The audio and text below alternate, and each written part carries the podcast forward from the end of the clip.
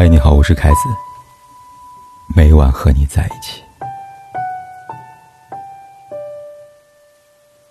前两天，女子民政局门口遭丈夫暴打的热搜引起不少人的关注。事情发生在朝阳民政局的门口。画面中，一名女子坐在马路中间，身旁物品散落一地，明显两个人发生争执。而后，身后男子对她的背部一顿的猛踹。女子被踹倒后，男子一阵小跑，扬长而去了。女子想起起身去追，但明显已经体力不支了，只能坐在地上报警。随后，幺二零到达现场，将女子抬上担架。经过调查，视频中的男女是夫妻关系，两个人在民政局办理离婚手续时发生争吵，女方动手打了男方一巴掌离开，男方随即追出来，当街殴打女方。究竟谁对谁错呢？评论区里边不少网友吵得热火朝天，而我却只觉得很唏嘘。《诗经》有言：“靡不有初，显克有终。”婚姻开始时，我们看见都是彼此满带幸福和期待的模样；可在婚姻结束时，多少感情却被打得七零八落，只剩了两个人如仇人一般的睚眦必报，丑态尽显呢。有人说，想看透一个人，不是看他得意时对你有多好，而是看他失意时对你有多坏。姜思达曾经做过一档叫做《透明人》的节目，其中一期采访一位处理过四百多位离婚案的资深离婚律师。有个男的在离婚谈判时说：“你离婚可以，钻戒还我。”对方却说：“呢，我们还有一卷卫生纸，要不要分呢？”男人说：“分。”可以分。离婚时，那女性的诉求合情合理，可男人呢，在要走了抚养权、房产之后还不满意，依然要上诉，仅仅是为了再多要一辆车。有些人，在财上要争个清清楚楚，有些人就想毁了你，甚至要了你的命。二零一八年，重庆一名女子受伤躺在高速公路上，胳膊鲜血淋漓，嘴里不住地说：“他要杀了我。”她从丈夫的车上跳了下来，因为跟丈夫感情不和，两人结婚十年，经历无数次争吵。原本这一天他们要去办理离婚的，谁知道车开上高速以后呢？丈夫却反悔了，还扬言要跟她同归于尽。面对失控的丈夫，她只能选择跳车保命。诸如此类的故事，我们实在看的不少。若不是真要到了分开那一刻，谁也不敢相信曾经许诺保护你的骑士，转身会对你刀刃相向。更可怕的是，他最清楚你的软肋，知道痛你哪里最致命。图穷而必现，离婚见人品，更见人心。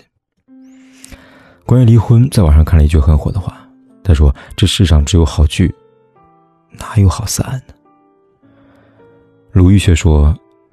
看待一段婚姻、一段感情，可能有的结束了，我会觉得很可惜，但我从来不认为是失败。只要你对每一段感情的付出、投入是真诚的，那最后的结果让人遗憾、伤痛也是没有办法的。因此，在离开时，千万要记得给自己留一点体面，给对方留一点点的退路。世人都知张爱玲因爱情卑微到尘埃里，可她在得知胡兰成背叛时，却不愿纠缠挽留，只是写了一封决绝信。他说：“我已经不喜欢你了，你是早已不喜欢我了。这次决心是我经过一年半的时间考虑的。你不要来寻我，即或是写信，我也是看不到的。”不出恶语，还给胡兰成寄去了三十万元，换了一个干脆利落的分手。铁榔头郎平曾过一段维持八年的婚姻，但离婚原因却从来不愿意向外人提起。有一次在面对记者追问时，他就说：“这个事我不说，两个人离婚难免会有一个人的情绪在里边。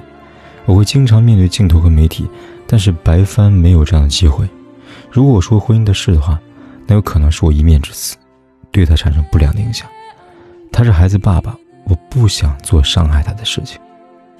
婚姻最后的体面，无非就是一个好聚好散。既然曾经相爱，哪怕今后做不了爱人，但起码可以做个人吧。正如电影《心花怒放》里有句台词这样说的：“我的婚姻是失败了，是我的阴影，但那也是我人生的一部分。你侮辱我的前妻，就是在侮辱我的人生啊！爱过的人，爱过就够了。好聚好散，不单是放过别人，更重要是成全自己。”麦瑟尔夫人出身书香门第，从小对自己要求严格，哪怕结了婚，也从来是自律又精致。她风趣幽默，无条件支持丈夫的梦想，帮他搞定事业上的所有麻烦。尽管如此，丈夫还是出轨了。对方是一个连卷笔刀都不会用的愚蠢的秘书。在得知丈夫出轨，麦瑟尔夫人没有哭，也没有叫骂。也没有上演手撕小三大戏，连眼泪都是在丈夫离开后才跑出来的。尽管在离婚后，她也过了一段借酒消愁的日子，但她因此找到另外一个光彩夺目的自己。她成了一个优秀的脱口秀演员。她不再是那个只会围着丈夫转的女人了，也有自信，在丈夫想要复合时，勇敢地说出那句 “no”。感情有时候就这么不讲道理。你再好，别人也会嫌弃你。但也请你相信，离婚毁不了你的人生，放弃自己才会。十五年等待候鸟有句台词：人生就像一列列车，进了站，有人会上车，有人就必须要下车。相伴过一段旅途，该放手时就要放手，这才是对彼此最好的结束。有些人来到你的生命里，只是陪你一程，教你成长。成年的世界，分离实在不必两败俱伤。正如古人的《放弃书》里说的：“解冤释结，更莫相赠。一别两宽，各生欢喜。”结婚是为了幸福，离婚更是。如果做不到祝福，那么能做到不拖泥带水、不恶言相向也很好了。挥手说句珍重，将它归还于苍茫人海。爱情死了，生活还在。余生路长，你总能找回自己那一份幸福。所以，好好再见，不负遇见。